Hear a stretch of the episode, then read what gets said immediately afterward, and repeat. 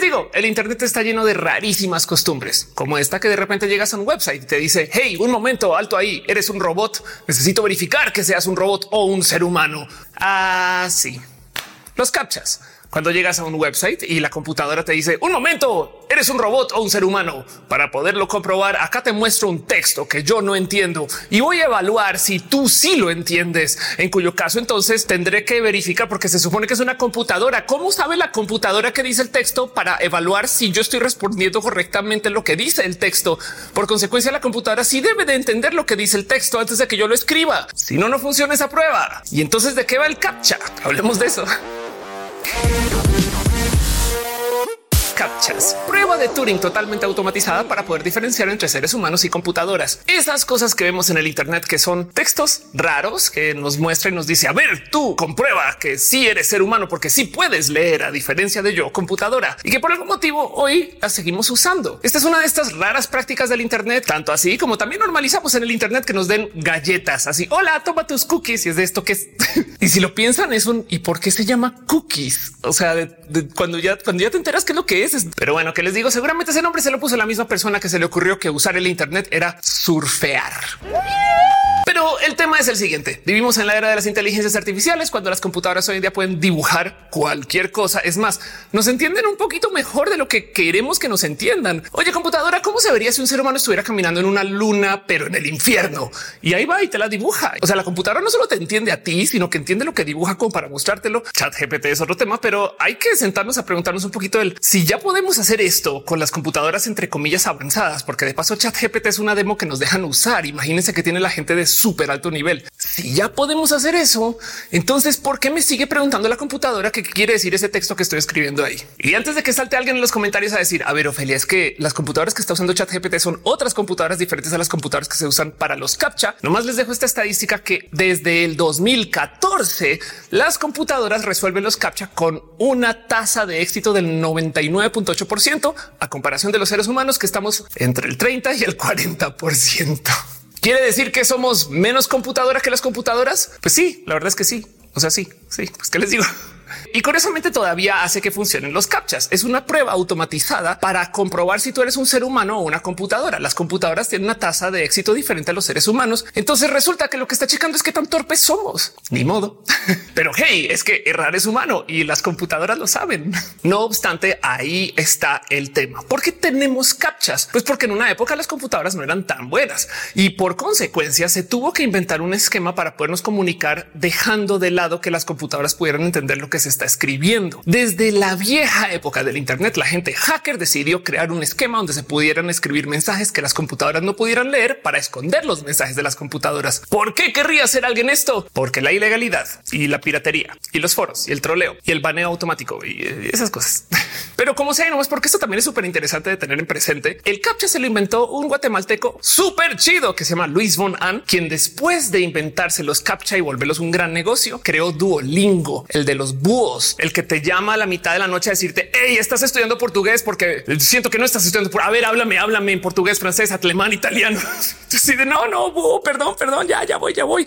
Llena este captcha en japonés. Pero volvamos al punto. ¿Por qué seguimos usando los captchas hoy cuando ya las computadoras, ahí donde lo ven, ya aprendieron a leer. Y justo ahí es que está la respuesta y el por qué me llama la atención todo este tema en general. Los captchas originalmente se crearon como un modo para darle la vuelta al escaneo automático de textos por computadoras para poder enviar mensajes en foros. Tiempo después, alguien, o sea, Luis, básicamente dijo, hey, esto también se puede usar para validar quién es humano y quién es robot en alguna situación donde nos sirva saber que solo seres humanos están entrando a este lugar, como por ejemplo a facturar. Pero el tema es que el captcha desde ahí se vende como una medida de seguridad para verificar que no sean bots que están haciendo uso malicioso de alguna plataforma, registros y cosas así. Y en el Inter, lo interesante de esta historia es que Luis entonces reorganiza el cómo funcionan los captchas para hacer un negocio hermoso que se llama recaptcha. Y ojo aquí que captcha es pues el modo ese de hacer preguntas que cualquier persona puede implementar y recaptcha es un negocio que usa ese nombre. Recaptcha se creó para poder validar textos digitalizados de digamos libros o fotos o cosas que en ese entonces Google tenía en su base de datos y decía yo no sé qué es esto, pero lo voy a guardar como imagen. Las computadoras de hace no mucho no podían identificar los textos en las imágenes, entonces teníamos que hacer uso de seres humanos para validar que esa dirección en esa foto era tal número o tal nombre. Y eso era reCAPTCHA, un sistema donde yo le mostraba la misma foto a un grupo inmenso de personas. es que de, varía según cuánta gente lo validaba y según el que iban diciendo varias personas en el promedio, como que iba aprendiendo. Ok, yo creo que esta imagen quiere decir eso. Con el pasar del tiempo se desarrolló la tecnología del OCR, Optical Character Recognition. O sea que las computadoras pudieran ver cualquier texto de cualquier ángulo en cualquier esquina con cualquier tipografía y dijeran eso es lo que dice ahí. Tan bueno es el esquema del OCR de hoy que los celulares pueden en las fotos que tomas automáticamente levantar los textos y hasta usarlos para los metadatos de las fotos cuando los guarden su disco duro. O sea, si lo piensan con el tiempo y gracias a los captcha y otros esfuerzos muchos, las computadoras ya aprendieron a leer. Entonces, en este gran mundo donde reCAPTCHA existe. ¿Qué haces tú con eso? Le damos la vuelta y lo volvemos como un esquema para enseñar las computadoras ahora a ver, no solo textos. Google compró reCAPTCHA y en ese momento decide organizar este software de validación humana de textos e imágenes para enseñarle a sus coches a manejar. Se han percatado que la gran mayoría de cosas que nos muestran las fotos cuando los captchas son de fotos son cruces o hidrantes o semáforos u otros coches. En esencia, lo que estamos haciendo ahí es revalidando las fotos que toman los coches autónomos para decir no, eso es un hidrante. Se imagina que fueran en tiempo real así de un coche va manejando. Oye, eso es un hidrante. Sí o no? Un momento lo valido con el Internet, como el gif este de la ansiedad que nomás no choca, pero choca. En fin, hay que entender que los captcha como existen hoy ya no son un método de validación de si somos seres humanos o no, sino que son un modo de literal ponernos a trabajar de a gratis para la base de datos de imágenes de Google para poder digitalizar lo que tienen o validar las imágenes que ya tienen digitalizadas. El tema es que aquí también podemos hacernos la misma pregunta. Si hoy en día las computadoras pueden dibujar cualquier cosa casi y nos pueden entender casi que cualquier cosa y también pueden como que honestamente yo creo que claro que pueden ver la imagen muy bien. Entonces, ¿por qué no siguen usando? Y yo aquí que la palabra clave es el no siguen usando, porque de paso, como el captcha existe hace tanto tiempo y las computadoras ya saben leer textos, por supuesto que hay un sinfín de plugins, software, esquemas de programación y hasta casi que firmware en algunos casos que ya solucionan captcha en tiempo real. Hay tantos programas que existen para solucionar captcha que los que se publican ahora se llaman Yet Another Captcha Solver, o sea, otro solucionador de captcha de los millones que hay. Y como si esto no fuera suficiente, también hay esquemas donde podemos contratar a seres humanos para validar los captcha. Hay servicios como el Mechanical Turk de Amazon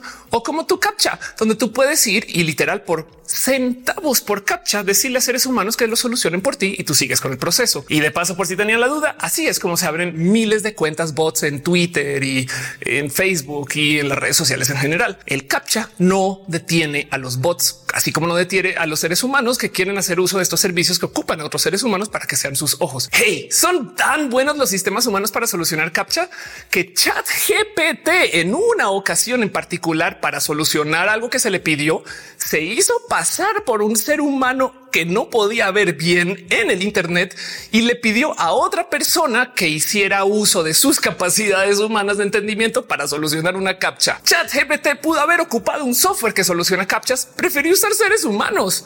Así de buenos son estos servicios. Y entonces volvamos a la pregunta, ¿por qué todavía veo captchas en todos lados? Pues porque dentro de todo y todo esto es una solución más como esa gente que le pone como la barra esa al volante cuando estaciona el coche. Evidentemente un ladrón que, que quiere robar el coche sabe cómo la vuelta a esa barra, pero entre que encuentra uno que la tiene y uno que no, vámonos con el que no. Del otro lado, por supuesto, hay gente que todavía usa el captcha porque hace tantos años programó su website. Te estoy viendo SAT. O sea, a veces vas a estos servicios en línea de gobiernos en toda Latinoamérica. Es de claro, con Internet Explorer 6 puedes entrar y es como de cuándo se programó esta caja del tiempo?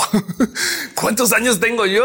En fin, el tema es que hay que entender que la historia de CAPTCHA es el motivo por el cual seguimos ocupando CAPTCHA. A fin de cuentas, el motivo por el cual esto existe es porque Google decidió que esto iba a ser un negocio. Puede que no tenga muy presente, pero Google cobra por validar los CAPTCHA. Así que pensemos en quién contrata el servicio de CAPTCHA en general. Empresas que tienen usuarios que necesitan validar que no sean bots. Por consecuencia, estas son empresas que están dispuestas a invertir porque alguien les ayude a frenar la horda de bots que se pueden registrar. ¿Es funcional al 100%? Claramente no, pero ayuda. Y entonces en eso Google se está quedando con un buen de dinero del proceso de mostrar captchas. Del otro lado, ayuda a que seres humanos estén revalidando imágenes que las computadoras están interpretando. Claro que sí. Gracias a reCAPTCHA, las computadoras de muchos modos aprendieron a leer y ahora ya que están mostrando imágenes relacionadas con el tráfico y las vías y los hidrantes y estas cosas, también en ese caso pues están aprendiendo a ver, por lo menos los coches de Google tienen mejor capacidad de entendimiento de lo que hay en la calle que muchos otros. Pero la realidad de por qué seguimos viendo captchas es mucho más profunda y tiene que ver con la última versión de reCAPTCHA. A ver, que nomás por repasar. CAPTCHA eh, como tecnología te muestro textos con rayas fin. Recaptcha versión 1 te muestro textos comparativos de imágenes que escaneé de textos o de direcciones y cosas así. Cuando te muestra dos palabras y entonces ahí tú decides. Recaptcha versión 2 te muestro los cuadritos y el vehículo y los cruces y esas cosas. Y el recaptcha versión 3, este lo van a reconocer muy fácilmente, es el que solo te muestra el botón. Soy un ser humano y entonces luego sobrepasas toda tu ansiedad y dices, si yo creo que sí soy un ser humano y le envías el botón y le picas y te palomilla. Perfecto. Yo creo que sí lo eres, dijo la computadora. ¿Cómo supo? ¿Cómo supo que sí lo soy? Si no me mostró ni una imagen ni un texto, nada. Bueno, pues resulta que recaptcha versión 3 hace análisis de uso de los websites. Esto es información súper valiosa para quien diseña websites con detalles tan minuciosos como Google lo hace cuando los toma en cuenta. Tengan en cuenta que Google es una empresa que aún hoy todavía ocupa el website con una barra de buscador y dos botones casi y tres cositas por ahí más o menos perdidas, porque sabe que eso funciona muy bien a comparación de tener, no sé, lo que se hacía cuando teníamos Yahoo o otro tipo de sistemas de búsqueda. De hecho, Google hoy en día sabe que nos puede poner el buscador arriba en la barra de dirección y eso también les ayuda. ¿Cómo saben? Todo lo miden en Google. Así es como saben.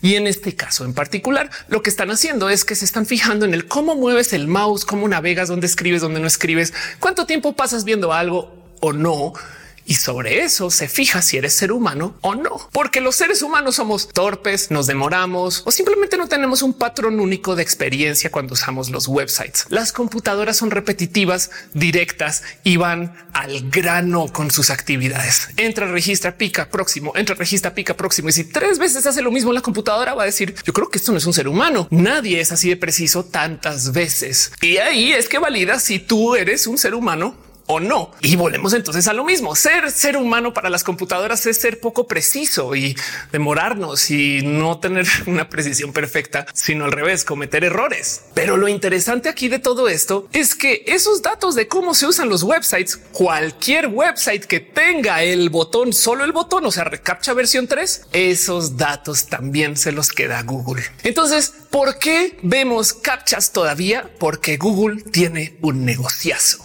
Y los datos de cómo navegamos los seres humanos en esencia es una forma de observación. Quiere decir que es negativo, malo, dañino, malvado y esas cosas. Hagan ustedes sus juicios moralinos. No hay que tenerle miedo al que las empresas nos observen, pero no más tengan presente que si algún día las computadoras comienzan a entender muy bien el cómo usamos los websites y cómo interactuamos con la tecnología, puede ser por estos datos. Hey, cuando se trata de diseño web, hay gente que se fija hasta en dónde ponen las pupilas y qué vas a ver primero y básicamente el cómo se organiza un website alrededor alrededor de qué observas, según qué color, forma, en qué sentido lees, todas esas cosas. Entonces, saber el cómo mueves el cursor, que tecleas, que no tecleas, eso también es importante para estas empresas. Google, por ejemplo, tiene un sinfín de datos emergentes acerca del cómo buscamos. Capaz si tú buscas una cosa y luego buscas una segunda cosa, eso para Google puede ser importante. Entonces, el cómo navegas los websites para validar si eres ser humano o no, pues también eso es muy importante. Las computadoras van a aprender el cómo nos comportamos. El mejor modo en el cual un vehículo autónomo podrá manejar en, no sé, Guadalajara, está aprendiendo del cómo la gente maneja en este momento en Guadalajara, para bien o para mal. Así de ya vi los Tesla super norteños cabreando a la banda, güey, pero en automático, no es de quite y no es wow, un momento, señor don Tesla robot, tenga tantita madre. No tengo. en fin, Google, la inteligencia artificial y el cómo ocupamos las computadoras. El cómo nos relacionamos con la tecnología es sumamente útil e importante porque a medida que nos acercamos a este momento de entre comillas la singularidad, más vamos a tener que ver el cómo nos vamos a relacionar con estas personas que no son necesariamente personas, sino son simulaciones de personas, pero están tan cercanas que dices yo puedo empatizar con esta inteligencia artificial. Y miren, si no me creen con esta, piensen en lo siguiente. Hay gente que tiene relaciones profundas con su tecnología, que nombra su celular o su coche y que harían, o en este caso hacemos lo imposible para que no le pase nada malo a la tecnología. O sea, se cae mi celular y yo sudo porque no, no te rompas y casi casi que te avientas para que no golpee el piso, aunque te acabes golpeando tú. Saben como que esto ya existe. Así que en el futuro las tecnologías van a tener que saber el cómo interactuar con seres humanos de modos humanos para que podamos tener empatía.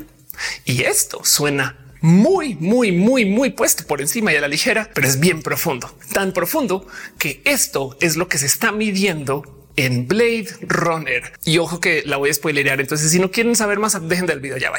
Vemos al profesor.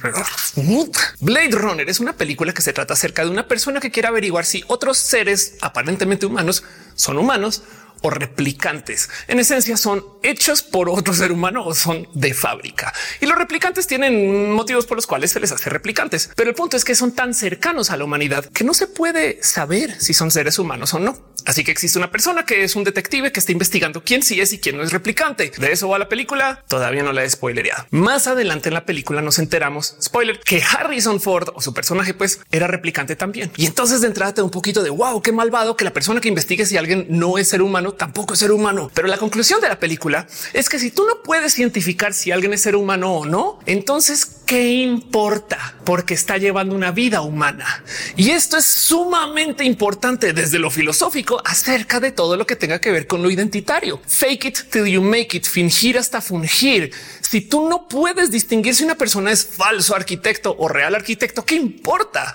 Porque está ahí dentro del grupo de la gente real arquitecta le habla al síndrome del impostor o le habla al qué se necesita para que alguien sea o no sea lo que dice ser. Y eso es un problema sumamente profundo. Esto tiene que ver con los saltos de fe que damos para asignarle posiciones identitarias a la gente, no solo los robots, pero como sea, lo interesante de todo esto es que Blade Runner nos muestra una prueba para detectar el qué tan humano es una persona y es una prueba hecha alrededor de la empatía. Qué complejo que es el tema de la empatía, porque si le sumamos a esto todo lo que tenga que ver con las neurodivergencias, con el relacionamiento, con el cómo hay seres humanos que no son empáticos dentro de su esquema operativo, pero realmente sí lo son. Wow, esto es pesadísimo, complejo y un tema largo entendido que no es para este video, pero lo traigo aquí porque quiero que sentemos cabeza que los captchas pasaron de ser el enseñémosle a las computadoras cómo leer a enseñemos a las computadoras a cómo ver. Ahora al enseñemos a las computadoras cómo se comportan los seres humanos o en últimas, cómo los seres humanos empatizamos con la información que nos da la computadora no es cosa pequeña. ¿Por qué seguimos usando captchas? Porque son un negociazo.